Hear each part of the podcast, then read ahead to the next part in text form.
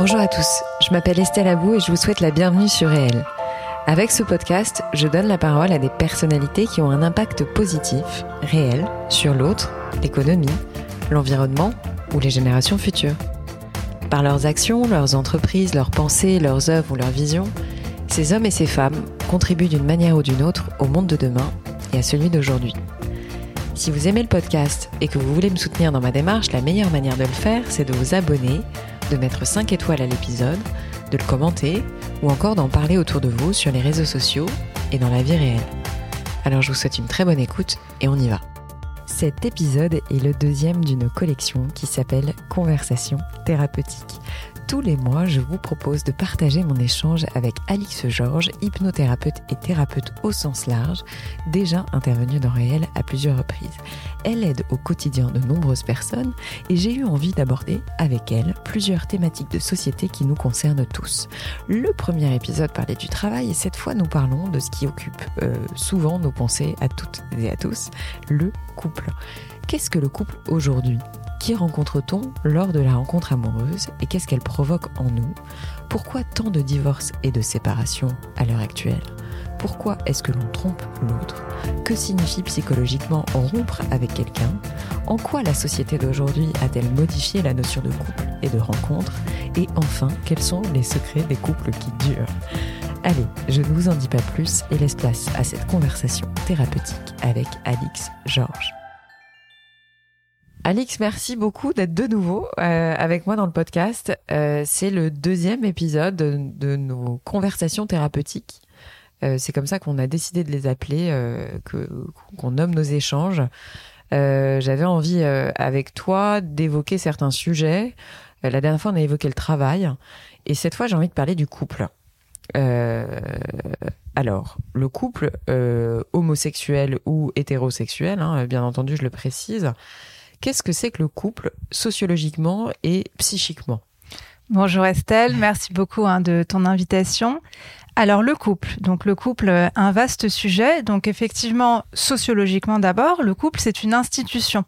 Donc euh, c'est une institution qui aujourd'hui, c'est intéressant de le mentionner, a évolué par rapport euh, aux dernières années, mhm.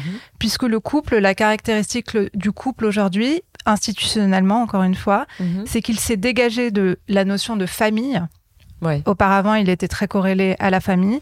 Aujourd'hui, on part, si on n'est pas heureux, on divorce. Les taux de divorce à Paris, euh, tu les connais, c'est mhm. ça explose. Exactement, c'est en moyenne 50%, un petit peu moins sur toute la France, mais ça reste très euh, un chiffre élevé. Mhm. Et aujourd'hui, donc la caractéristique sociologique, c'est que le couple existe pour lui-même. Ensuite, à la différence de l'époque où c'était autour du noyau de la famille. Euh, un couple, ensuite, c'est à mon avis ce qu'on va discuter aujourd'hui. Il a une dimension relationnelle. C'est un homme et une femme, ou un homme et un homme, ou une femme et une femme. Et c'est ça, je pense, aujourd'hui, euh, dont on va parler. exactement. Et psychiquement, du coup, euh, c'est en ça que tu voulais dire que c'était relationnel? Oui, en fait, il me semble que c'est euh, la dimension qui peut être euh, intéressante de discuter aujourd'hui. D'accord. c'est qu'est-ce qu'un couple psychiquement? Ça serait ça, en fait la question. C'est ça, exactement. Qu'est-ce que ça représente en fait aujourd'hui? Ok. Alors, psychiquement, qu'est-ce que c'est qu'un couple? Vaste question. Ouais. Je propose de l'aborder sous qu'est-ce qui fait la rencontre, si ça te va, comme, euh, question. Comment, qu'est-ce qui fait la rencontre? D'accord. Ok. Euh, premièrement, la rencontre, on peut dire qu'elle est toujours guidée par un aspect biologique. C'est en fait un aspect que même nous on maîtrise pas. C'est l'attirance, l'attirance euh, à travers des signaux visuels, des signaux olfactifs, des mmh. signaux acoustiques, les hormones qui se mettent en place on pourrait dire que c'est une strate purement biologique qui est une strate euh, pour favoriser la reproduction. Mmh. Première strate de qu'est-ce qu'une rencontre, qu'est-ce que l'attirance. Mmh. Deuxième strate, c'est une strate en fait que les sociologues ont bien démontré, euh, qui est une strate bah, sociologique. On a tendance euh, à se rencontrer dans son milieu, dans sa mmh. fac, dans son entreprise, dans son quartier. Le fameux qui se ressemble s'assemble. On pourrait se dire que c'est ça. Mais qu'est-ce qui se passe d'autre? Pourquoi est-ce que dans ce cas-là, on n'est pas en couple avec plus de monde? Tu vois ce que je veux dire?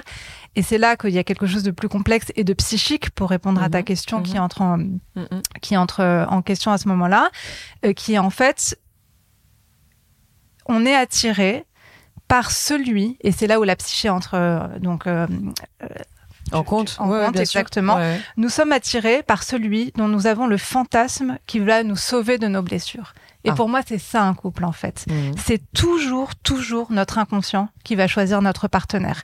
Et c'est là où la dimension biologique et la dimension sociologique ne sont pas suffisantes, puisque un couple, c'est aussi une dimension psychique. Mhm. On ne choisit jamais par hasard. Il y a des déterminants subtils et puissants qui nous rapprochent l'un de l'autre dans le Mhm. couple, qui sont guidés par notre inconscient. Et c'est Freud, en fait, qui a le premier mis en évidence, justement, qu'on ne rencontre que ce qui existe déjà dans notre inconscient. Il disait, trouver l'objet aimé n'est en somme que le retrouver. Mhm. Qu'est-ce que ça veut dire?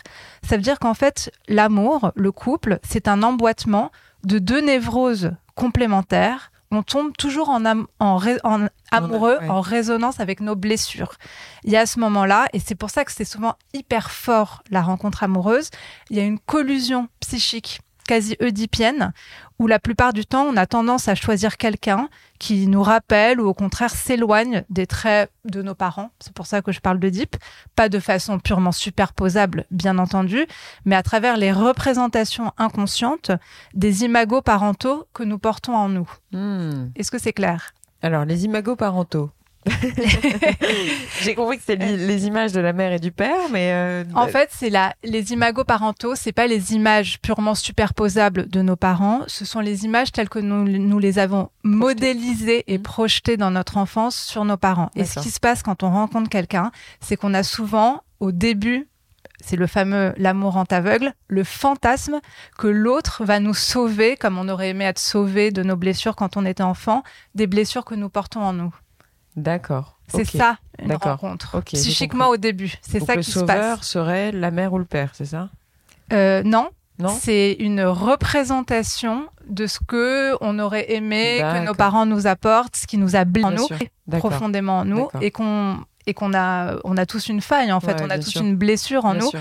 Et on a le fantasme que l'autre va nous guérir de ça. C'est important de dire que tout le monde a des blessures qui sont pas forcément liées euh, à une, euh, un comportement. Enfin, tout le monde a des blessures. Tout le monde a une Voilà. blessure, pas, elle n'est pas euh, du tout liée à de la maltraitance, elle est inhérente euh, à la, à la nature À la humaine. condition humaine. ouais. Exactement. Euh, en quoi la rencontre amoureuse est-elle un bouleversement intime Euh, Et qu'est-ce que ça provoque en nous? Qu'est-ce que qu'est-ce qui se passe en nous au Mhm. moment d'une rencontre? C'est cette fameuse collusion dont Ouais. je te parlais tout à l'heure. En fait, une rencontre amoureuse, c'est pas neutre, c'est quelque chose de, de fort en fait qui va atteindre notre psyché. C'est pour ça en fait qu'au début il y a une forme de violence euh, dans, dans la rencontre amoureuse. Il y a même quelque chose qu'on pourrait dire qui est à la limite du pathologique. Mhm. C'est euh, les fameux papillons dans le ventre, Mhm. euh, l'espèce d'aveuglement qu'on a tous, hein, Mhm. que l'autre va tout nous apporter. On est complètement submergé d'hormones en fait à ce moment-là.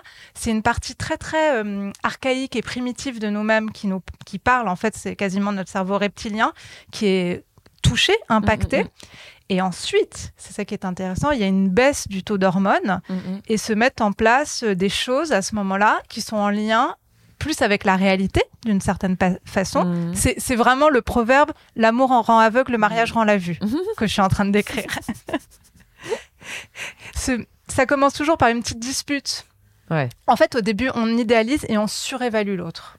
Exactement. On, on a tous, hein, je pense, connu euh, ces moments-là. Exactement. Et tout d'un coup, une petite dispute, une discussion anodine, je, je caricature hein, évidemment, mais ça se passe souvent comme ça, fait que quelque chose qui est plus en lien avec la réalité, Mhm. avec nos blessures, se met en place Mhm. et qu'on rentre en général au bout de six mois à deux ans, en Dans le dur. général, dans le dur. On va dire que c'est le moment où la vie à deux commence réellement Ouais. On s'installe et on commence à être confronté au quotidien en fait. Mm. Tout simplement, les hormones aussi quittent notre corps, ça c'est purement biologique, c'est important de le rappeler. C'est au bout de trois ans Tu crois à, à ce truc-là ou pas La mort dure Ouais. trois ans. Je dirais que c'est plutôt six mois à deux ans, Ok. mais non mais il faut Ouais. que quelque chose s'installe, c'est obligatoire. Enfin, sinon la rencontre, euh, c'est même pas une vraie rencontre en fait. Enfin, Mm. puisqu'au début, on est aveuglé par nos fantasmes. Mhm. C'est c'est ce qui se passe en fait dans notre psyché. Il faut qu'on rencontre l'autre. Et c'est souvent à ce moment-là en fait que c'est pour ça qu'il y a pas mal de couples qui se séparent entre six mois et deux ans. Ouais. Exactement. Ouais, ouais. Bah, je te laisse me poser. euh, Non, mais c'est qu'en fait, euh, voilà, on- tu en as parlé en amont, mais euh, pourquoi on se sépare? Pourquoi on divorce? Alors justement, parce que souvent, donc dans cette fameuse période, je, caricature évidemment, hein, ça peut être, c'est beaucoup plus compliqué, mais on, s'arrête à ce stade parce qu'en fait, on se retrouve dans un schéma où on n'arrive pas à aller plus loin et on se retrouve toujours avec le même type de partenaire. Hmm. on, connaît hein, les gens hmm. qui choisissent toujours les mêmes hmm. personnes et qui ne vont jamais plus loin parce que l'inconscient, il fonctionne de toute façon par processus de répétition. Et souvent, donc, s'installe dans le couple une dynamique, en fait. C'est pour ça que, que ça ne marche pas. Une dynamique dominant-dominé qui peut alterner avec des conflits, des attitudes de fuite en avant, notamment la mm. tromperie, mm. notamment se masquer la situation en s'abrutissant de travail, mm. en restant derrière les écrans. Je, donne des exemples du quotidien. Parfois, la personne qui est victime reste, euh, surtout dans la blessure de la maltraitance. C'est le fameux euh, exemple de l'enfant qui a été battu, qui se retrouve battu ensuite dans son couple. C'est un exemple hein, pour expliquer la récurrence des blessures. Et euh, il y a beaucoup de couples en fait qui se séparent à ce moment-là. Ouais. Euh, tu viens de tu viens d'en parler, mais sur la fuite en avant, euh, euh, sur l'adultère, la tromperie, on l'appelle comme on veut, ou sur le fait d'aller voir ailleurs. Oui, exactement. C'est un peu ça. J'ai lu pas mal de choses d'une dame qui s'appelle Esther Perel. Mm-hmm. Euh, qui je crois est euh, franco-américaine ou elle est belge belge à la base mais elle a vécu aux États-Unis. Mm. Euh, j'arrive pas bien à cerner la, la pensée qu'elle essaie de, de, de, diffuser, mais j'ai cru comprendre que elle tentait de démystifier le fait de se tromper ou en tout cas elle l'expliquait. mais voilà, je, je, je t'en ai parlé quand on a préparé l'interview, mm-hmm. mais parce que c'est quelque chose encore une fois, j'ai pas creusé, donc je sais pas vraiment euh, de quoi il ressort. Mais selon toi, pourquoi est-ce qu'on trompe? Alors, Esther Perel. Même le terme tromper, finalement. Oui. Il est euh, parce qu'un jour on m'a dit, dans la vie, on ne trompe que soi. Oui, bah c'est bah sa thèse en fait. En fait, c'est une psychologue belge donc qui a exploré, euh, en fait, toute sa pensée. Elle a exploré la contradiction entre humaine, fondamentalement humaine, entre la nécessité de la sécurité, donc qui est apportée par l'institution justement du couple, euh, par l'appartenance, par la proximité, euh, et la nécessité de liberté d'autre part. Donc la mm. nécessité de désir, d'aventure, de distance. Mm, mm, donc cette dichotomie entre sécurité et liberté qui est inhérente à toute relation humaine, pas que mmh. celle du couple.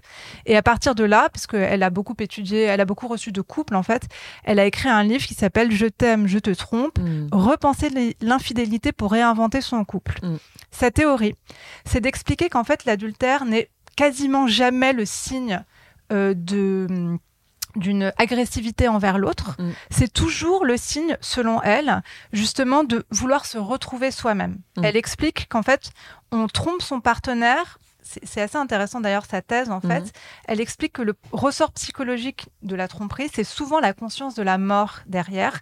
C'est quand quelque chose pousse quelqu'un à se demander quelle autre personne il pourrait être. Tu, vois cette notion en fait? Donc et c'est assez intéressant. Et euh, donc elle explique qu'en fait on va on trompe souvent quelqu'un pour se sentir vivant, pour se différencier, euh, pour euh, voilà pousser qui on pourrait être hmm. si on avait une autre vie.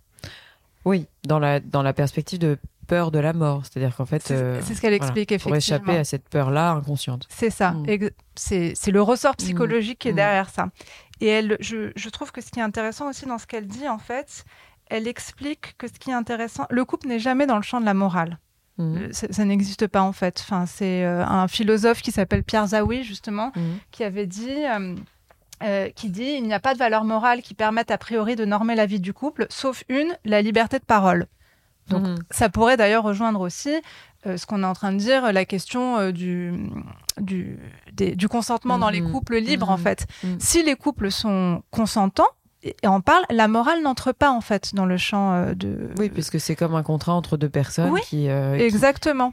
Qui, euh, qui, qui, qui, oh là là, qui sont adultes et oui, qui sont adultes et qui, et qui décident du contenu du contrat et de leurs obligations ou non obligations réciproques. C'est ça. Et elle, en plus, ce qui est assez intéressant dans sa pensée, c'est que comme elle évolue dans une société américaine qui est souvent très moralisatrice ou moralisante.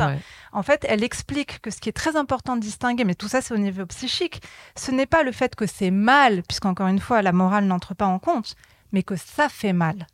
Et ça, Mm. c'est autre chose. Ouais. Parce que, et, et c'est là où je trouve que sa pensée va un petit peu plus loin que simplement je fais ça pour moi, pour me retrouver, etc. Dans un couple, on n'est pas tout seul. Bien sûr. Donc, il s'agit pas. Enfin, ça fait mal. Et elle explique justement Mm. que ça fait mal. Mm, Et elle explique que la trahison, c'est une blessure qui est profonde. bien sûr. Un couple, c'est deux personnes. Donc, Mm. quand il y en a un qui trompe, il trahit l'autre, en fait. Sauf, encore une fois, s'il y a une relation consentie, euh, euh, enfin, si c'est consenti dans le couple. Et elle explique que justement, c'est dans la guérison de cette trahison que peut-être une refonte du couple va être possible. D'accord. Oui. Parce qu'au moins, on aura euh, ouvert une sorte d'authenticité, de véracité, etc. Exactement. Mm. Mais cette trahison, elle n'est pas toujours, euh, elle n'est pas forcément, euh, euh, on- on- Surmontable exactement. Ouais. Ouais. Bah oui, ça fait sûr. mal. Et ça, elle le dit. hein. Enfin, elle l'explique Ouais, ouais. bien justement. Ouais. Sa, sa Ouais. thèse, c'est pas que de dire euh, tromper pour se retrouver soi-même. ouais. C'est, c'est pas exactement ça C'est ce qu'elle que dit. j'avais cru comprendre, Oui. mais tu fais bien de me rectifier. Oui. Euh, Alors, on, on a parlé de, de- de la tromperie, mais Mhm. qu'est-ce que signifie psychologiquement le fait de rompre avec quelqu'un euh, en sachant que euh, euh, moi-même j'ai pris du recul sur le mot Mhm. rupture, si Oui. tu veux. Mhm. C'est-à-dire qu'en fait, une rupture, finalement, elle est dans trois quarts des cas, quasi, enfin peut-être pas trois quarts, mais c'est difficile de rompre. Tu vois, le terme de rupture euh, qui est, euh, qui est vraiment. euh, euh, Il y en a qui n'arrivent pas à rompre. Oui. Du tout. Mhm. Donc, euh, qu'est-ce que ça signifie, euh, ce qu'on entend aujourd'hui comme étant une rupture? Euh, tu as raison effectivement de- d'en parler. Euh, la rupture, il y a une philosophe que j'aime beaucoup qui s'appelle Claire Marin, qui est une philosophe contemporaine, qui a écrit un, un essai qui s'appelle Rupture et qui explique qu'une séparation, une rupture est toujours d'une immense violence psychique. Et qu'en fait, c'est en contraste ceci avec le fait qu'aujourd'hui, la rupture, elle est devenue généralisée, banale. Oui, j'ai rompu avec quelqu'un et ça y est, on passe à autre chose. C'est pas vrai en fait. Ce qui se Puis, excuse-moi, je te Oui, coupe, je t'en mais il y a même le fait de ne jamais se mettre ensemble tout en l'étant. C'est-à-dire qu'avec les, la, la, la surconsommation de, de rapports euh, via les Oui. applications, etc., Mhm. c'est-à-dire que on a euh, presque euh, automatisé la rupture. Exactement, exactement. Et alors que justement, ce n'est pas banal. La rupture, ça fait toujours mal. Une séparation, un divorce, même consenti. En fait, pourquoi? Parce que Ouais, psychiquement, le ghosting aussi, tu vois, je pense Oui. à tous ces phénomènes où Oui. en fait, euh, qui sont des ruptures sans lettres, quoi. et elle explique que, justement, il y a une violence Ouais. du manque Mm. euh, dans le ghosting, dans la rupture, euh, Mhm. même si elle est euh, institutionnalisée à travers le divorce, qui dit en creux combien en fait nous nous construisons par essence, nous les êtres humains, dans la relation et dans l'amour. Mm. Et en fait, ce qui se passe, c'est que quand on rompt, euh, il y en a souvent un qui a plus mal que l'autre, hein, mais il y en a, il y a toujours une atteinte en fait euh, quelque part, et les fêlures intimes vont se rouvrir à ce moment-là. Il y a une douleur Mhm. quand l'être qui nous était si familier tout d'un coup euh, devient étranger. C'est vrai qu'il y, y a une forme de bizarrerie en fait à ça. On vit totalement avec quelqu'un. Et tout d'un coup, euh, on part sur deux trajectoires différentes, sans nous. Puis il y a des gens qui vivent plus ou moins bien une rupture, c'est-à-dire Oui. que c'est proportionnel aux failles qu'on n'a peut-être pas réglées avant ou qu'on n'a Oui. peut-être pas analysées. euh. Bah oui, Il oui. y a des gens qui se remettent pas des ruptures uniquement parce qu'ils n'avaient pas peut-être fait un travail euh, précédemment sur eux. Sur la grande question euh, psychologique euh, qui mériterait Bah, bien un autre podcast qui est la question de la séparation de façon générale parce Ouais, qu'on dit en psychologie que la séparation c'est le trauma numéro un Mm. quand on sort du ventre euh, Mm, mm, voilà mm, de, mm. de la maman en fait on se sépare Quand on veut pas dormir la nuit et qu'on a un petit bébé de 14 mois. c'est qu'on supporte pas la séparation et hum, après pour aller un tout petit peu plus loin sur la rupture pourquoi rompre? Ouais. ça c'est une autre question euh, qui est à mon avis intéressante Bah, c'est un peu les mêmes raisons que pour lesquelles on, on va tromper, non? C'est pour euh, vivre une autre vie? Alors justement, c'est ce que tu dis. Parfois, il y a cette- en fait, il y aurait deux versants à la, à la rupture. Parfois, il y aurait cette espèce d'illusion dans le fait qu'on va enfin se révéler, se découvrir soi-même. Mm. C'est toujours après une rupture, quand c'est voulu par la personne, il y a un espèce d'élan vers une autre vie. Qui malheureusement est souvent contrée par la Bien sûr. réalité. Enfin, malheureusement, heureusement, c'est comme ça. Il y a un autre versant à la rupture qui est aussi parfois la nécessité de quitter son environnement qui est devenu toxique, qui est devenu étouffant, Mm, mm, le fameux environnement de la récurrence de l'inconscient qui fait qu'on va tout le temps choisir le même partenaire, etc. Et qu'on a besoin justement de cette rupture pour se sauver soi-même. Donc il y a deux mm. C'est versants. presque de l'instinct de survie. Ouais. Mm. Il y a deux versants. Il y a un versant. Enfin, la rupture, elle est ambivalente. Ouais, ouais. Elle est ou illusoire ou salvatrice. Mm. Mm, Ça, ça dépend de chacun. Très intéressant. Mhm. Et puis il y en a surtout qui pensent qu'elle est libère, enfin salvatrice, mais qu'elle est euh, finalement illusoire. C'est ça. Euh, selon toi, euh, en quoi la société d'aujourd'hui a-t-elle modifié la notion de couple? Et de rencontre Oui, question très très importante euh, à l'heure actuelle, puisque comme je te disais, ça fait un certain nombre d'années, mais finalement assez peu d'années à l'échelle humaine, euh, que le couple a été redéfini dans son institution. Euh, donc aujourd'hui, le couple vit par lui-même, en fait, comme je te disais en début de, de podcast. Euh, Il y a la philosophe euh, sociologue qui s'appelle Eva Illouz, euh, je ne sais pas si tu as entendu Ouais, parler d'elle, qui a écrit un, un essai il n'y a pas très longtemps qui s'appelle La fin de l'amour Ouais. Et qui en parle en fait comme un désarroi contemporain. En fait, elle explique, et ça va répondre à ta question, qu'aujourd'hui nous avons trop le choix. On veut un match à tout prix. Et que bah, c'est génération Tinder, hein, Mhm, si je mhm, caricature, et que ça, c'est antinomique avec le principe de rareté euh, qui est inhérent au désir. En fait, pour elle, l'amour, c'est un sentiment pour lequel il faut savoir se donner le temps, les moyens culturels, psychologiques, collectifs, individuels. C'est pas, c'est l'inverse en fait d'un match. Et elle a fait des travaux de recherche et démontré en quoi justement les plateformes de sites spécialisés tentent à désorganiser et déstructurer les mailles de ce qui constitue autrefois les rencontres. Autrefois, on prenait le temps de la rencontre. Aujourd'hui, le désir, euh, en fait, le désir, il est par définition basé sur un principe de rareté. Mhm. La rareté, elle est désirable et elle rend désirable. Et Internet, en fait, a transformé l'amour en marché où les principes d'abondance devient, euh, totalement, deviennent totalement dominants, ce qui déjoue, en fait, le principe clé du désir qui est la rareté. Donc aujourd'hui, ce qui se passe, je, encore une fois, je veux pas du tout généraliser, hein, mais il y a un dérèglement général de la mécanique du désir. Tu, tu vois ce que je veux dire? Exactement. Du fait de cette abondance, du fait de cette immédiateté, ça. et du fait d'une autre notion qui, à mon sens, est très importante, qui est qu'aujourd'hui, on veut se retrouver sur des goûts communs à tout prix. Euh, on peut, par exemple, euh, je sais pas, sur les applications, choisir quelqu'un qui aime, euh, qui a les mêmes opinions politiques, euh, qui a les mêmes goûts que nous. Et en fait, ce qu'elle explique, et ce que les philosophes expliquent, de façon générale, c'est que nous ne sommes pas définis par nos modes de consommation, nous ne sommes pas définis par nos goûts.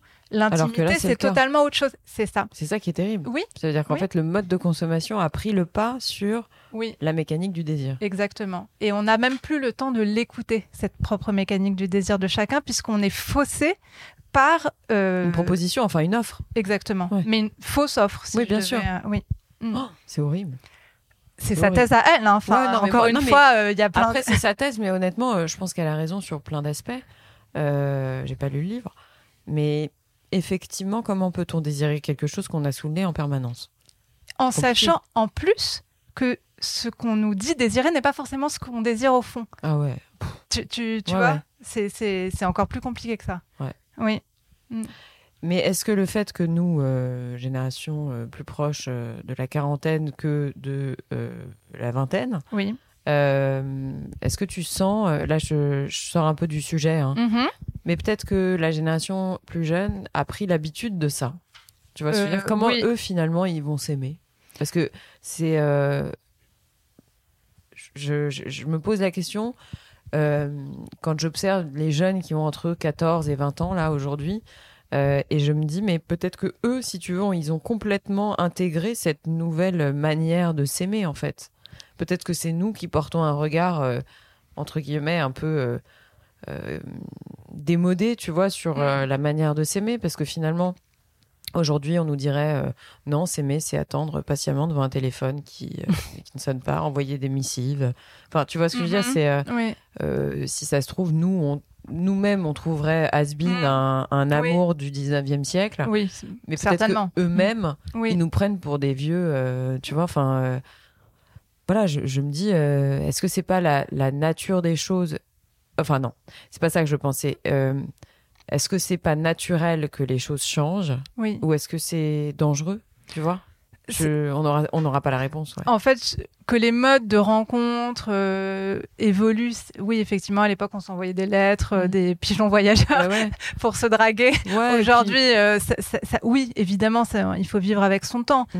Qu'ensuite, dans la thèse des Veillouz, qu'il y ait une, comment dire, une subversion de ce que est le désir par essence. Ça, c'est dangereux. Bien sûr. Voilà. Ensuite, que l'être humain reste l'être humain et que la rencontre amoureuse avec sa magie euh, perdure. Mm. Non, perdure. Mm. Je pense que oui. Enfin, Mm. ça c'est évident. Il y a, il y a- on, on reste, même si euh, les, euh, effectivement Internet a probablement euh, fait changer pas mal de choses. On reste des êtres humains. On est Mm. toujours. euh, on peut croiser quelqu'un au coin de la rue, tomber amoureux, apprendre à connaître, et, et ça reste. Enfin, là-dessus, je suis quand même très optimiste. Ça reste le, le ciment de, de, de ce que c'est qu'être un être humain. Mm.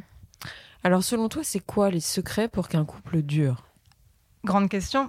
j'ai pas de, j'ai pas de, de, de conseils ou de secrets à donner, mais en fait, c'est peut-être effectivement rentrer dans ce que moi j'appelle le couple conscient. Si Déjà on vouloir retourne- que ça dure. Je pense Déjà, que déjà, il faut vouloir tous les deux, enfin les- que les deux personnes, Oui, ou oui. même les plusieurs personnes, Mhm. je sais pas, euh, veulent que ça tienne. Je dirais plus que vouloir, c'est choisir. Ouais. Euh, c'est- Enfin, c'est les deux. C'est Ouais, et le vouloir et le choisir. Mhm. Parce que effectivement, euh, quand on sort de cette phase euh, que je reprends tout à l'heure de, de couple, justement, quand on se rend compte que l'autre ne va pas nous sauver, ce qui est quand même le moment où souvent on, on se sépare. Ouais. Euh, et on ne se le conscientise pas, hein, ce que je suis en train de te dire. Mais c'est souvent un moment, quand je te disais, quand on se rend compte qu'on est toujours avec les mêmes types de personnes et qu'on se sépare et qu'il y a cette récurrence. C'est très important ce que tu dis, c'est-à-dire qu'en général, c'est vraiment euh, cette illusion de croire que l'autre va nous Oui. sauver. Et en fait, il y a un moment où on peut choisir de s'ouvrir à l'autre. C'est pour ça que je parle de choix. C'est un choix euh, moral, éthique, responsable, conscient. Mm. Choisir, parfois c'est pas possible, hein, parce que l'autre en face ne, ne- ne va absolument pas répondre euh, à notre désir. C'est ça. euh, notamment quand il est maltraitant. Mais il y a un moment où on peut choisir de s'ouvrir à l'autre, on va décider de le connaître vraiment en se départissant du fantasme qu'il va nous sauver. Et évidemment, ça se passe dans les deux sens, Bien sûr. évidemment. Donc c'est le couple que moi j'appelle le couple conscient, où chacun des deux va comprendre qu'il n'est pas responsable des relations négatives de son conjoint Mm. et qui va comprendre que durant les crises, en fait, que c'est peut-être lui qui a inconsciemment et involontairement réactivé la blessure de l'autre et qui va, va pouvoir, pouvoir en parler consciemment Mm. et réexpliquer calmement Mm. ce que l'autre a mal perçu. Mm. Bon, ça s'appelle communiquer, Ouais. en d'autres termes. Oui, mais qui est le problème prin- principal des couples. hein. Ah Mm. Ah, c'est le problème numéro un, c'est que souvent, je, je vais encore une fois un petit peu caricaturer, On mais quand on s'engueule, ouais, quand on s'engueule, on... la demande cachée, c'est souvent, enfin, la demande est souvent une demande cachée. De comprends-moi. Oui, Mm. oui, parce que souvent, je, je pense que tu as connu euh, ces exemples, on s'engueule sur une broutille, Mm. alors que derrière, la demande est une demande Bien plus d'amour, de ouais. compréhension, de, Mm, de, de quelque chose de beaucoup plus fondamental. Donc en fait, à ce moment-là, quand ça se passe, ce qui va se faire, c'est qu'on va mutuellement se libérer en quelque sorte euh, de nos blessures et on va vraiment rencontrer l'autre, l'autre avec un grand C'est A. ça. Tu, tu- Ouais, tu une vraie rencontre, en fait. Il y a une vraie Consciente. rencontre qui se passe à ce moment-là. En fait, il y a deux rencontres. Ouais. Il y a ceux qui passent le cap de la première et qui, enfin, qui ne passent pas le cap de la première, puis ceux qui rentrent dans la deuxième finalement. C'est ça. Et c'est le moment où, dans le couple, on a plus d'espace pour faire des choses créatives, pour devenir un couple créateur, constructeur. On ne demande plus à l'autre d'être différent de ce qu'il est, mais on vit dans le respect en ayant choisi, en fait, de s'ouvrir à l'autre. Mm.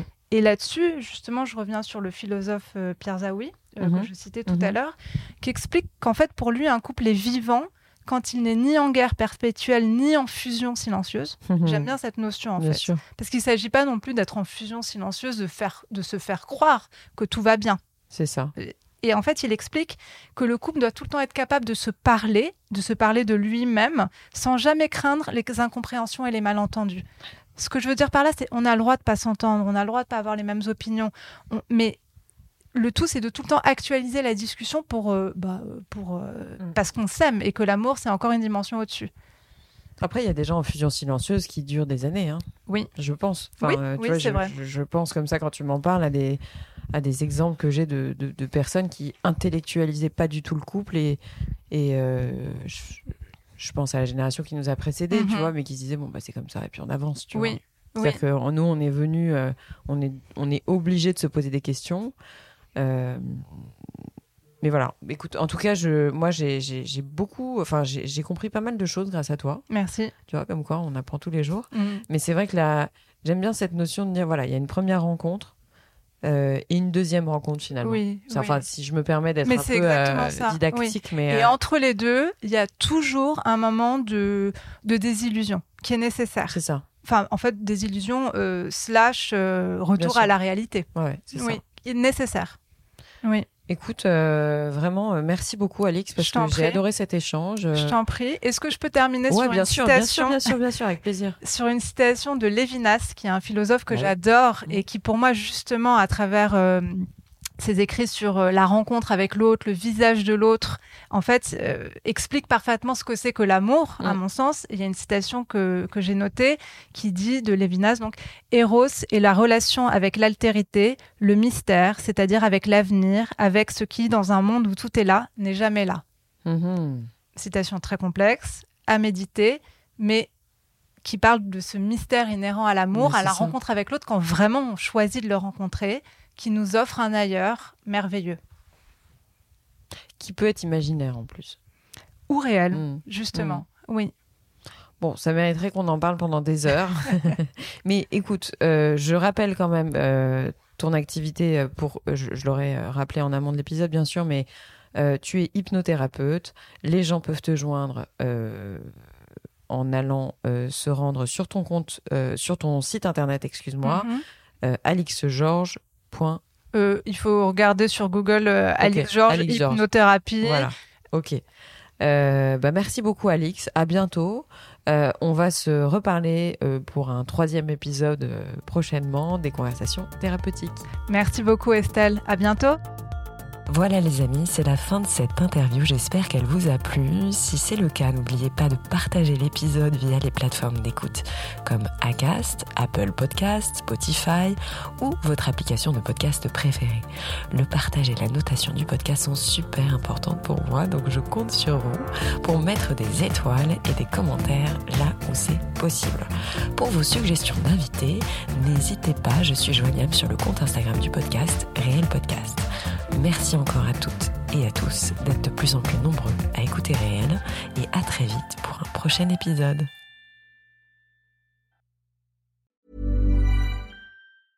Save big money and transform your home with new appliances now at Menards. We offer the lowest prices and the largest in stock appliance selection. Ready to take home today. Check out top appliance brands, including KitchenAid, Maytag, Whirlpool, Amana, and Criterion. Upgrade your home and save big money on new appliances at Menards. Shop our entire selection of appliance options online today at menards.com. Save big money at